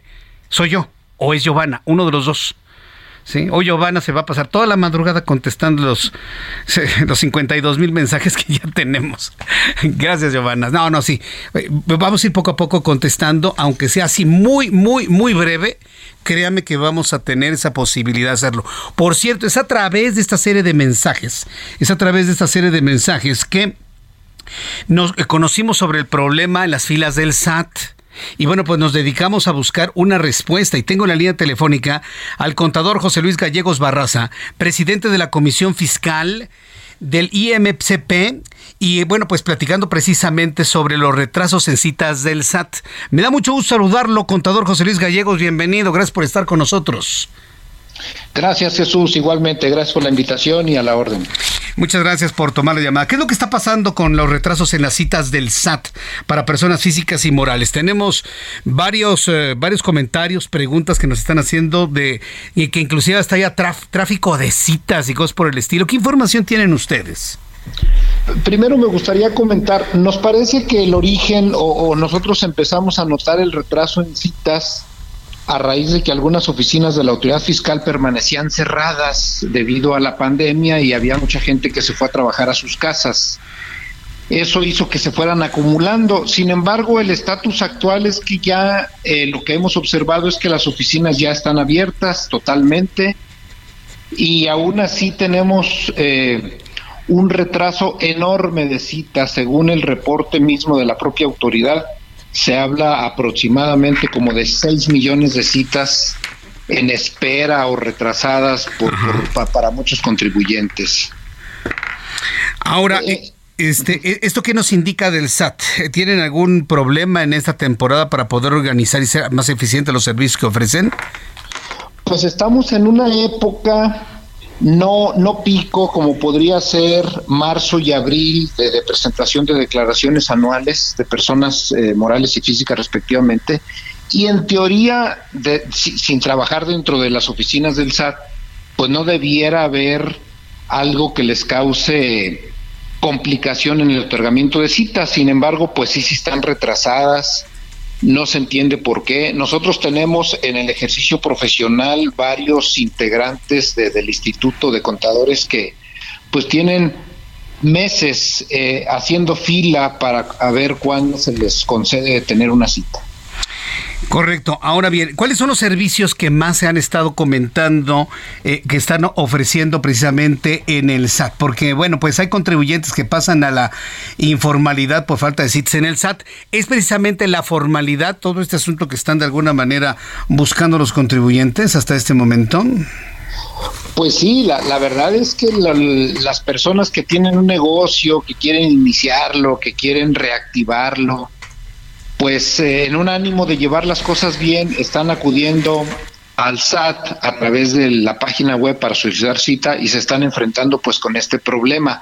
La verdad es que eso sí es un problema muy grave porque impide a los contribuyentes estar en la formalidad. Y hay muchos que sí pueden estar en la informalidad porque sus clientes no les exigen factura, pero hay proveedores de algunas empresas o que están en la formalidad o no son proveedores, porque las empresas simplemente no les compran si no les dan factura. y, y, entonces, pues ese es un problema, me parece que afecta no solo al tema de la informalidad, sino de la economía, porque pues muchos contribuyentes no están vendiendo lo que quisieran vender si estuvieran totalmente mm, eh, con la capacidad de emitir facturas. Correcto. ¿Qué recomendación le daría usted a las personas eh, físicas y personas morales que me siguen escribiendo y nos siguen enviando mensajes a manera de denuncia de lo que ellos consideran pues una verdadera red de corrupción en estas citas a las oficinas del SAT, la venta de los espacios y demás? ¿Qué consejo usted como contador le daría a todas las personas que nos escuchan y escriben? Me parece que un ente muy apoyador, hasta ahorita sí lo hemos percibido, para problemáticas frente a la autoridad fiscal, frente al SAT, es la PRODECON, la Procuraduría de la Defensa de los Derechos del Contribuyente. Creo que acudir a la PRODECON puede ayudar, aunque ayuda porque, bueno, mete quejas y reclamos a la autoridad, etcétera y, hemos visto que de todas maneras las citas no se agilizan. La verdad es que es un problema grave. Yo creo que hay que empujar por el lado de Prodecon, por el lado del programa de síndicos, que es también un programa que atiende problemáticas generales de los contribuyentes y no hay otra más que estar allí insistiendo en, la medida de, lo posible y, y, de, una manera gremial es mucho mejor que, que, hacerlo de manera individual. No sé, el gremio, por ejemplo, nosotros en, los, en, el Instituto de Contadores hemos hecho planteamientos por escrito a la autoridad porque tenemos pues muchas eh, quejas de parte de los contadores que dicen, oye, pues nomás no avanzamos con este tema. Bien, pues yo quiero agradecer mucho estos minutos para el auditorio del Heraldo Radio. Con estos consejos, bueno, pues estamos pues prácticamente pues ya atendiendo esta inquietud que nos han enviado nuestros amigos del público. Yo agradezco mucho esta comunicación contador José Luis Gallegos. Gracias y que tenga usted muy buenas tardes. Igualmente, gracias, buenas tardes. gracias, que le vaya muy bien. Es el contador José Luis Gallegos Barraza, presidente de la Comisión Fiscal del Instituto Mexicano de Contadores Públicos, quien nos ha dado sus opiniones, sus comentarios el día de hoy. Y bueno, pues eh, ahí está atendida la preocupación de varias personas que me han escrito a través del Heraldo Radio, a través de nuestra plataforma precisamente de WhatsApp en el 55 39 99 40 20 55 39 99 40 20. Quiero informarle que la inflación general anual durante el mes de agosto alcanzó 8.70%. Sí, 8.70% la inflación anualizada. Estamos hablando del último día del mes de agosto de 2021 al último día del mes de agosto del 2022. 8.70 es la cifra de inflación más alta desde hace dos décadas, ocasionando que los alimentos fueran el principal producto con un aumento de costo, además del índice de precios al consumidor que ha incrementado el 0.70% en tan solo un mes. La inflación del 8.70% en México superó las expectativas del Banco de México para este tercer trimestre de 2022. Saludos, secretaria, ¿cómo le va? Gracias. La inflación del 8.70% en México superó las expectativas del Banco de México para este tercer trimestre de 2022, pero anteriormente había advertido que la inflación podría agudizarse y prolongarse hasta finales de este año. Esa es la realidad, 8.70% de inflación el día de hoy. El reloj marca las 7 con 39, tiempo del centro de México. Roberto San Germán con toda la información deportiva. ¿Cómo te va, mi querido Roberto? Bienvenido. Bien, muy bien, mi querido Jesús Martín. Aquí estamos. Buenas tardes a toda la gente que nos escucha. Pues el tema que está en boga, la reina Isabel, segunda de Inglaterra. Esta mujer estaba ligada al deporte, mi querido amigo. Ah, claro, todo el deporte en el Reino Unido está de luto en este momento y detenido, ¿no? Exactamente, la Premier League obviamente mandó pues sus condolencias a la familia real por medio de su cuenta de Twitter, pero es interesante porque México tiene una relación estrecha con la reina Isabel. No sé si sabías tú esto. Un polista, el mejor polista mexicano, Carlos Gracida, que estuvo en el abierto allá en Inglaterra, en Argentina y en Estados Unidos, y este hombre los ganó los tres, con un handicap 10, así se le llama, de los mejores polistas del mundo. Para la reina Isabel era el mejor polista del mundo. Y tan fue así Tan fue así que se lo llevó para entrenar a sus nietos, a William y a Harry. Fíjate que eso no lo sabía. Yo pensé que me ibas a hablar de cuando Luis Echeverría era pero cuatísimo de la reina Isabel en los setentas. Seamos serios, por favor. no, no, no. No sabía. Entonces, un mexicano le dio clases de polo a los, a los nietos. A los nietos. Y también al rey Carlos III. A William y a Harry y al ahora rey, Carlos, III. Y estuvo con ellos, convivió con la princesa Diana, convivió con la reina Isabel II, con el príncipe Andrés, con todo, toda la familia real. Él desgraciadamente muere en 2014, se cae de un caballo jugando polo, cae de cabeza una jugada muy rara, cae de cabeza porque otro jugador le pega a su caballo, el caballo se desorienta, brinca, empieza a dar vueltas, bla, bla, y este hombre se cae de cabeza y muere en los Estados Unidos. Pero es la relación que tiene, pero no nada más fue eso. El amor de la reina en el deporte eran los caballos. Le gustaba apostar, ¿eh? Mm. Le gustaba apostar a los caballos. Ella, hay un gran, eh, digamos, hay un. El, la carrera oficial de Ascot. Que no sé si has visto que todos tienen que ir con sombrero. Esta carrera, lo peculiar de esta carrera. Y era en el pueblo de Ascot y en el, en el hipódromo de Ascot. Y entonces era la carrera de la reina, Royal Ascot, ¿no? Entonces era su carrera. El deporte para ella eran los caballos y además tenía crianza de caballos pura sangre. Ah, ok. Bueno, no, es que quiero un tirar el Reino dineral. Unido. Bueno, a ver. No, espérame, era un dineral lo que se gastaba en crianza de caballos, ¿eh? o sea, cosa. pero nada más era eso, también tenía relación con el fútbol. Parecía que no lo veía, pero sabía todos los datos, ¿eh? Y una vez dijo que los jugadores de fútbol eran unas primadonas. Y le pegó al clavo, ¿eh? Les dio así. Es un deporte complicado, pero los jugadores son muy primadonas, así que de repente a mí como que no me gusta, pero le iba al West Ham y le iba al Arsenal. Dos equipos en Londres. Y al Arsenal al final se lo dijo a Cés Fábregas. Qué buenos datos, fíjate. Yo te puedo asegurar que mucha gente, a lo mejor sí había escuchado del interés de la reina por el deporte, pero no a estos niveles, ¿eh? tener datos. Eh, Fórmula 1. Además, es, fíjate que eso está, este es un dato muy fuerte. Ella pudo ver todos los mundiales, amigo. Nació en 1922 y el primero fue en 1930. Llevaba 22 mundiales vistos. Todos los mundiales de la historia. Hasta el momento llevaba todos los mundiales. Entonces, ya no vio Qatar. Ella, desgraciadamente, pero sí, y seguía el deporte, obviamente a los ingleses le gustaba el rugby, el rugby también es muy, muy eh, practicado. El cricket también, otro de los deportes muy practicado, lo seguía. Y la Fórmula 1 también seguía. O sea, sí estaba ligada al deporte, parecía que no. Y el tenis, acuérdate que en Wimbledon, en el All England Town, siempre va. Tenían su palco especial para entregar los premios, la inauguración y todo. Y ella estaba ahí, en, en- en la catedral del tenis, lo que es Wimbledon, ¿no? Entonces, sí estuvo muy ligada al deporte y le gustaba practicar. Obviamente, con sus limitaciones, ¿no? Estando en la familia real, algunas cosas, pero sí, sí estaba, estaba ligada. Y lo, y lo interesante es que un mexicano fue a entrenar a sus nietos. O sea, es algo que... Que poco se sabe, ¿eh? No, y además tuvo una relación muy fuerte porque cuando muere Carlos Gracida, a su hermano Memo, el rey Carlos III le manda una carta. Ajá, al hermano. Al hermano ofreciendo, dándole las condolencias. Pero una carta de como fueran amigos. Y fueron amigos. O sea, para que nos demos cuenta de la relación que había un mexicano con la reina Isabel. Del, del mexicano y de la familia Gracida, por lo que estoy de la viendo. familia Gracida con, con la familia real. Lo invitó, es más, hay una anécdota en donde se dice que el príncipe Harry le presenta a Kate Middleton. Ah, A Carlos Gracida le dice, mira, ella es Kate, y de repente resulta que se iban a casar. Carlos no fue a la boda, hay una cuestión personal, no fue, pero también habla de un tema bien interesante, porque pues ves que se supone que la puntualidad es don de reyes. ¿No? Y que Carlos, eh, que el, el primer entrenamiento que tiene, Harry llega tarde, 4 o 5 minutos, y el, el- el príncipe le dice, lo siento, ¿no? Y para él fue así como de.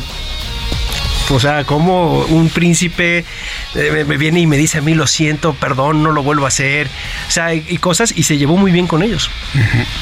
Vaya, qué, qué, qué, qué- qué historia tan, tan, tan interesante. Entonces, ¿qué es lo que tenemos actualmente en cuanto a lo que va a suceder con el deporte? ¿Se mantiene? Se mantiene, eh, se- obviamente todo, se ¿no? está guardando un minuto de silencio. También Ajá. hoy en el US Open se guardó un minuto de silencio en el partido, ¿no? Y esta fue, so- son de las situaciones que se van a vivir. Seguramente en la Premier League. Hoy se si hoy hubiera partidos, amigo, se suspenden, ¿eh?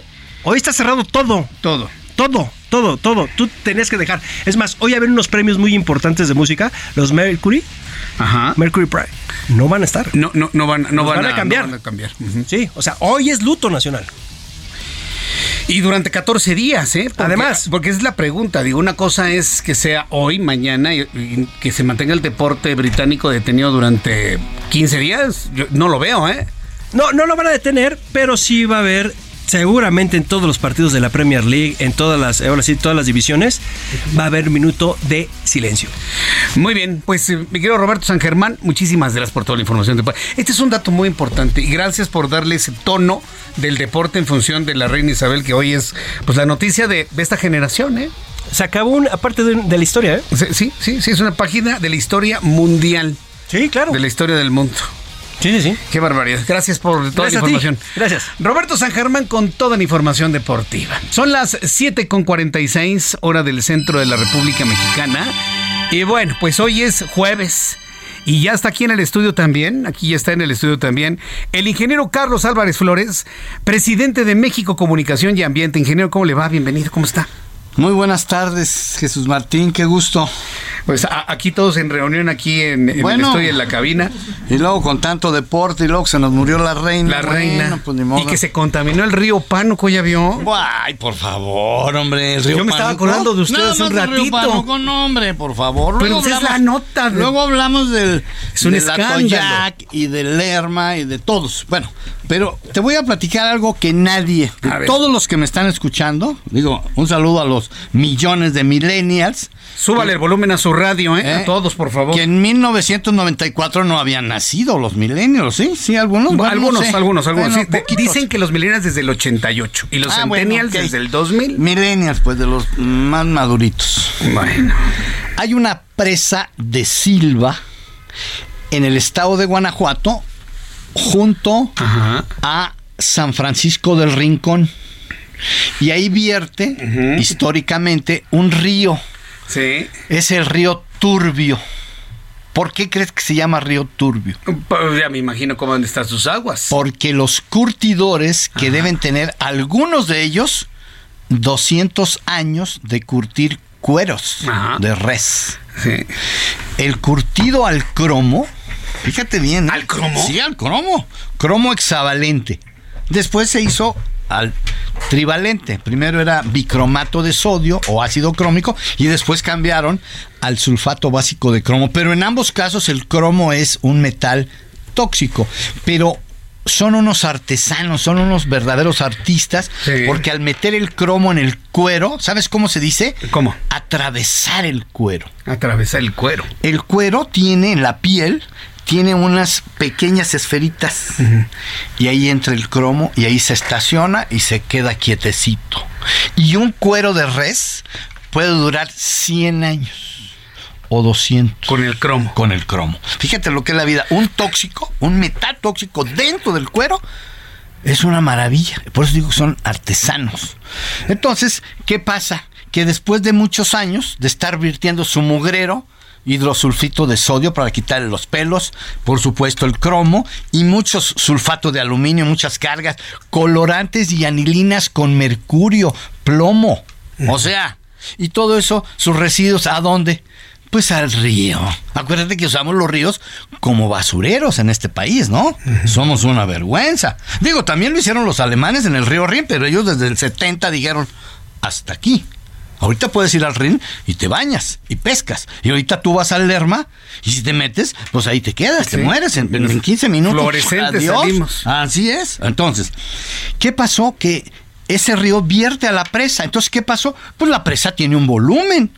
Pues llegó un día, después de décadas de estar aventando coche, pues se llenó de contaminantes. Y entonces las aves migratorias de América del Norte, que vienen en noviembre, diciembre, enero y febrero, por los que no lo saben, del norte de Estados Unidos y del sur de Canadá, llegaron las aves ahí a donde siempre llegan. Sí, nada más que estaba lleno de todo esto que les acabo de decir, de todas estas sustancias. 40 mil patos se murieron. Y por los que no lo saben, el Tratado de Libre Comercio que firmó Carlos Salinas de Gortari, economista pro-yankee, que así le digo yo de cariño, un poquito atendiendo a esta nueva ideología del señor presidente actual, este, firmamos el Tratado de Libre Comercio, pero con dos acuerdos laterales, uno de transporte y otro de medio ambiente que se llama Comisión de Cooperación Ambiental del Tratado de Libre Comercio. Ese ya no existe, ahora se llama TEMEC. Pero bueno, esta comisión recibe, tiene unos artículos, tiene un articulado que dice que tú te puedes quejar, tú puedes pedir ahí y quejarte de un evento, acto, hecho u omisión que ponga en riesgo el equilibrio ecológico o pueda dañar el medio ambiente, los recursos naturales. Entonces, le mando un saludo a mis amigos, colegas, Homero Aridgis, que en aquel momento era el presidente del grupo de los 100, no sé si se acuerdan ustedes, luego les platico quién fue el grupo de los 100. De los 100 sí. Aunque luego se quedó solito, pero bueno, en un principio eran 100. Y el otro es mi amigo que me está escuchando, Gustavo Alanís Ortega, el director ejecutivo de SEMDA, del Centro Mexicano de Derecho Ambiental. Toda una referencia en este país en la gestión ambiental. Un saludo a Gustavo. Pues ellos dos presentaron, de acuerdo al artículo 13, si mal no recuerdo, un, reporte de esta comisión a propósito de estos 40 mil patitos que se murieron. Entonces la Comisión de Cooperación Ambiental vino a México una comisión y analizaron y dijeron, ¿qué está pasando aquí? Y efectivamente sacaron los sedimentos del fondo de la presa, los analizaron y por supuesto que salió plomo, cromo, mercurio, todo. Y entonces hacen un reporte porque esa comisión no tiene dientes, no sanciona, es como un, es una llamada, es una sanción moral. Pero bueno, esto lo platico hoy porque todos los cuerpos de agua, los ríos, el Lerma, la Toya, todos reciben de forma permanente residuos de todo mundo, de las actividades agropecuarias, de los plaguicidas tóxicos, de todo. Esto es por los millennials que no saben cuáles son las razones por las que hoy todos los cuerpos, o bueno, la gran mayoría de los cuerpos de agua mexicanos están contaminados por la gran irresponsabilidad de estos de todos, los textileros, los, las mineras, todos ellos contaminan porque no tienen la responsabilidad de no vertir sus residuos a los cuerpos de agua, sino de enviarlos a sitios especiales, en el caso de los residuos peligrosos, a los confinamientos de residuos peligrosos. Ya te platicaré, te traigo una en exclusiva, te voy a dar aquí el anticipo, ¿eh? solamente aquí en el Heraldo Radio contigo. Fíjate bien, hace poco salió una nota donde reportan una emanación enorme de metano de Pemex. Ah, sí, sí, lo recordamos. Aquí está. Este es una que se llama. que generó vergüenza para México en el mundo entero. Pues, ¿qué crees? Estoy en espera de un reporte de un tercero validado, un, un organismo independiente que se llama Unidad de Verificación. Estoy pendiente del resultado de lo que supimos que fue un... Eso dijo una nota, una nota. Yo les voy a decir aquí la realidad. Digo, tú ya sabes que yo de Pemex digo, pues este que son seis refinerías chatarras y que todos los derrames, fugas, incendios, explosiones obedecen a falta de mantenimiento. Ya vamos a terminar, pero sí te tengo en exclusiva, te prometo que la próxima semana te voy a dar, ahora sí, la verdadera historia de lo que pasó en este quemador del centro de proceso SAAP-C. Muy bien, del En exclusiva. En exclusiva. En exclusiva, nadie habla de eso y que se detectó en un satélite. Así es, eso lo vamos, lo vamos a decir aquí. Muy bien. Ingeniero, muchísimas gracias por acompañarnos el día de hoy. Al contrario, es un gusto. Gracias, que le vaya muy bien. Hasta luego. Son las 7.54. Tengo un minuto para darle la siguiente información de último momento. Mucha atención, por favor. Están reportando un tiroteo cerca del memorial de las víctimas de la masacre en Uvalde, Texas. Otro tiroteo más en los Estados Unidos. Este tiroteo que todos recordamos el 24 de mayo pasado, en donde murieron 19 niños. En la información información que se genera en estos momentos, el Departamento de Policía de Texas informa. Estamos trabajando con el Departamento de Policía de Uvalde y las oficinas del sheriff, luego de un presunto tiroteo relacionado con pandillas en el Memorial Park. Esta información es preliminar. A medida que se desarrolla la situación, trabajaremos con las autoridades locales para proporcionar actualizaciones. Así se encuentra el mundo. Hoy, 8 de septiembre de 2022, un día en el que el mundo y la historia cambian con la muerte de la reina Isabel II. Por su atención, muchas gracias. Nos vemos mañana en la televisión, canal 8.1 a las 2 de la tarde. Las noticias con Jesús Martín y Heraldo Radio. Gracias, hasta mañana. Esto fue Heraldo Noticias de la tarde con Jesús Martín Mendoza.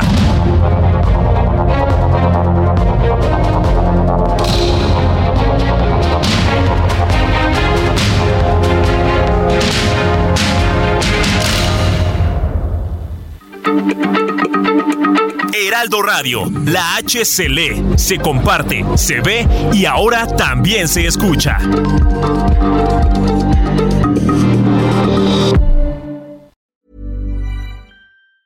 Normally being a little extra can be a bit much, but when it comes to healthcare, it pays to be extra.